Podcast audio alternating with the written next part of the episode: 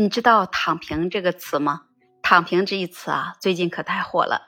Hello，大家好，我是主播长野华姐。躺平说的是什么呢？躺平它就是一个比喻。躺平可以说是在近两年啊最流行的网络新词，也是源自于社交媒体上的一种态度。这种态度那听起来十分的消极，却得到很多年轻人的认同，因此就引发了社会的关注。很多人把这个躺平就认同为是颓废，也认为躺平是年轻人对待困难事物一种不负责任的表现。你遇到一些简单的困难了，就想要退缩、踌躇不前，因而很多人就对这种方式嗤以鼻，大呼躺平可耻。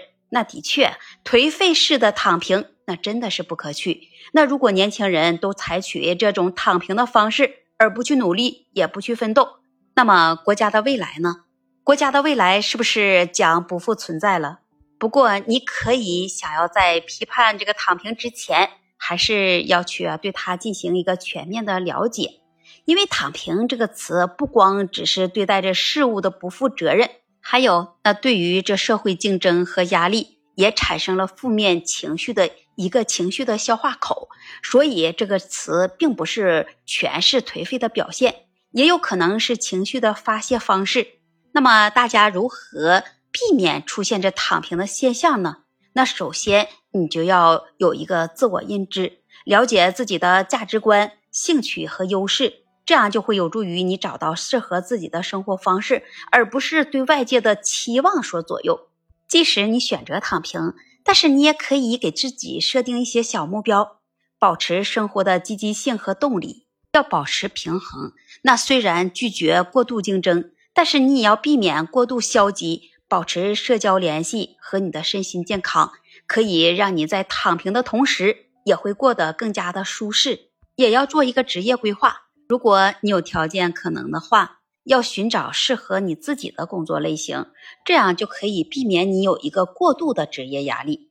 对你自己要做一个财务管理，要确保你的财务稳定。避免你自己啊，因为这经济压力而会感到焦虑。那么，我觉得啊，最重要的是还要选择适合你自己的生活方式，在不再给自己过多的压力的情况下来寻找正确的方向。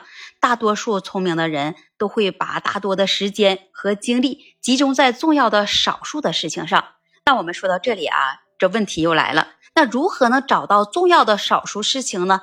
这就需要咱们来不断的尝试。和多多的思考，多去提升你自己。所以呢，当躺平的人努力的提升自己的时候，就会发现，原来你自己也是一颗闪闪发光的金子，会在自己的领域里持续的发光。那么现在啊，咱们对于这躺平也有一个重新的定义，那就是在你身心疲惫的时候，浅浅的来选择一下躺平，让自己的身心自我的放松下来。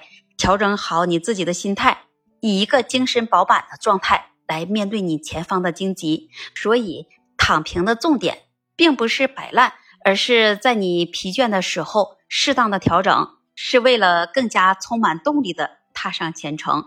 所以，正确的躺平方式总结为：消极对资本，积极对自己。把自己准备好了，生活过得就会有乐趣，身体。也会健健康康的，你是不是也这样认为呢？欢迎把你的观点和看法写在评论区跟华姐互动，也期待您关注、订阅、点赞和评论。那这一期节目我们就聊到这里，我们下期节目再见。